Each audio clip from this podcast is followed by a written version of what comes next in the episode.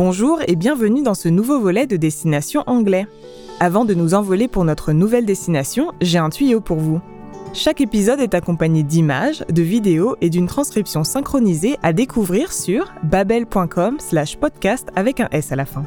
C'est parti Aujourd'hui, nous retournons en Nairobi, la capitale du Kenya, pour aller à la rencontre d'un animal de compagnie pas comme les autres.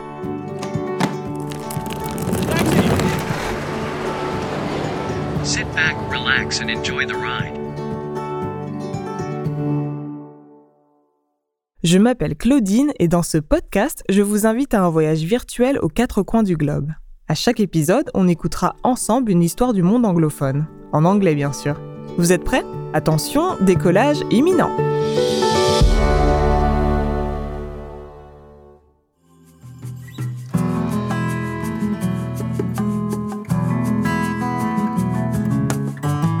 cet épisode, Akiko va nous parler d'un animal qui a marqué son enfance à Nairobi. Hey, I'm Akiko and I'm from Nairobi in Kenya. When I tell people that, they sometimes ask me, Why is your English so good? Well, that's because I have spoken English my whole life. Kenya was a British colony from 1895 to 1963. After Kenya won its independence, the British left, but their language stayed. Today, Kenya has two official languages English and Swahili. Maybe you didn't know that about Kenya, but you probably know about our wildlife. We have giraffes, cheetahs, lions, elephants, zebras, and crocodiles. Everything you can see on a safari. But we also have more common animals. In fact, most Kenyans have more contact with animals like cows, goats, and chickens.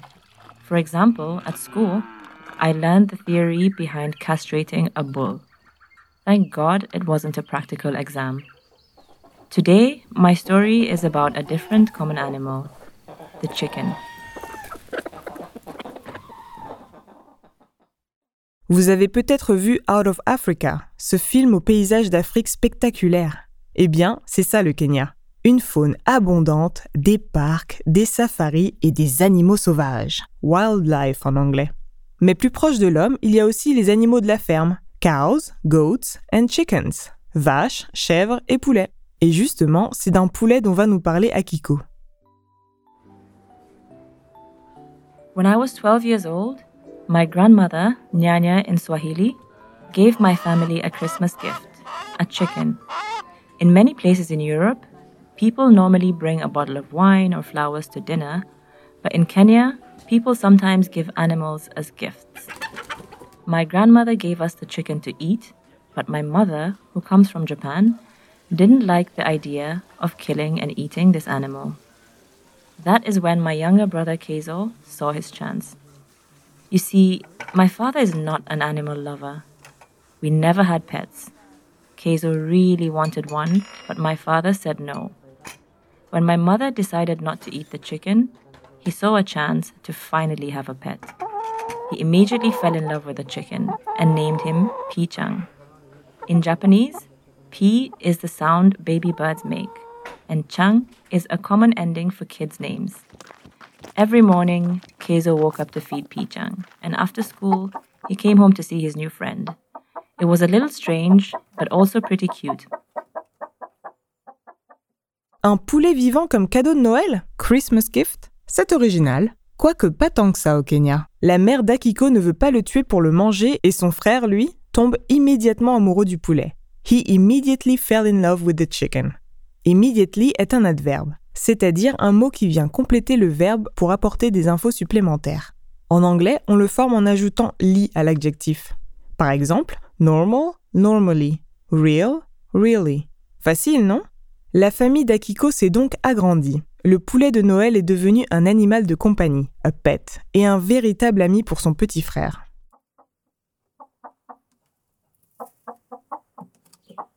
Keizo did the same thing every day for two weeks.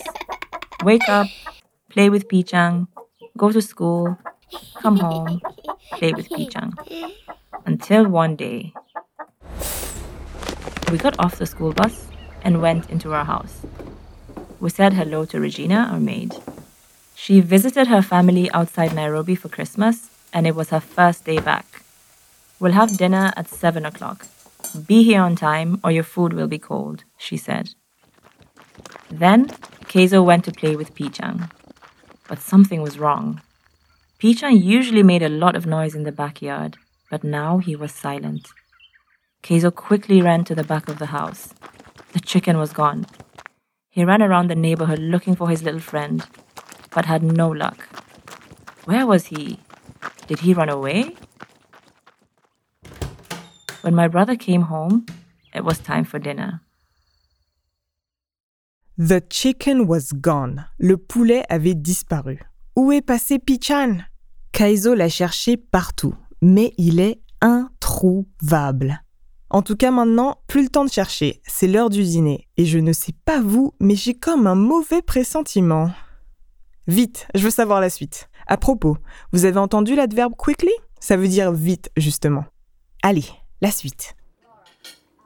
We sat down at the table, and Keizo nervously asked us, Has anyone seen Pichang? At that moment, Regina came in with our dinner. We smelled the meal and suddenly realized what happened to Pichang. Keizo started crying. Can you guess what our meal was? Chicken casserole. No! Chicken casserole Du ragoût de poulet Je m'en doutais.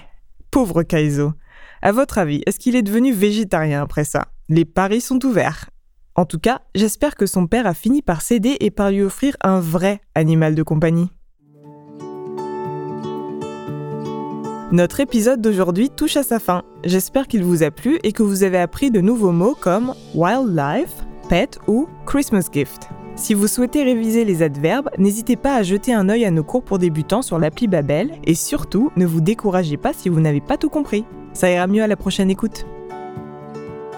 Qu'avez-vous pensé de notre podcast? N'hésitez pas à nous faire part de vos commentaires via courriel à podcasting@babel.com ou directement sur votre appli de podcast.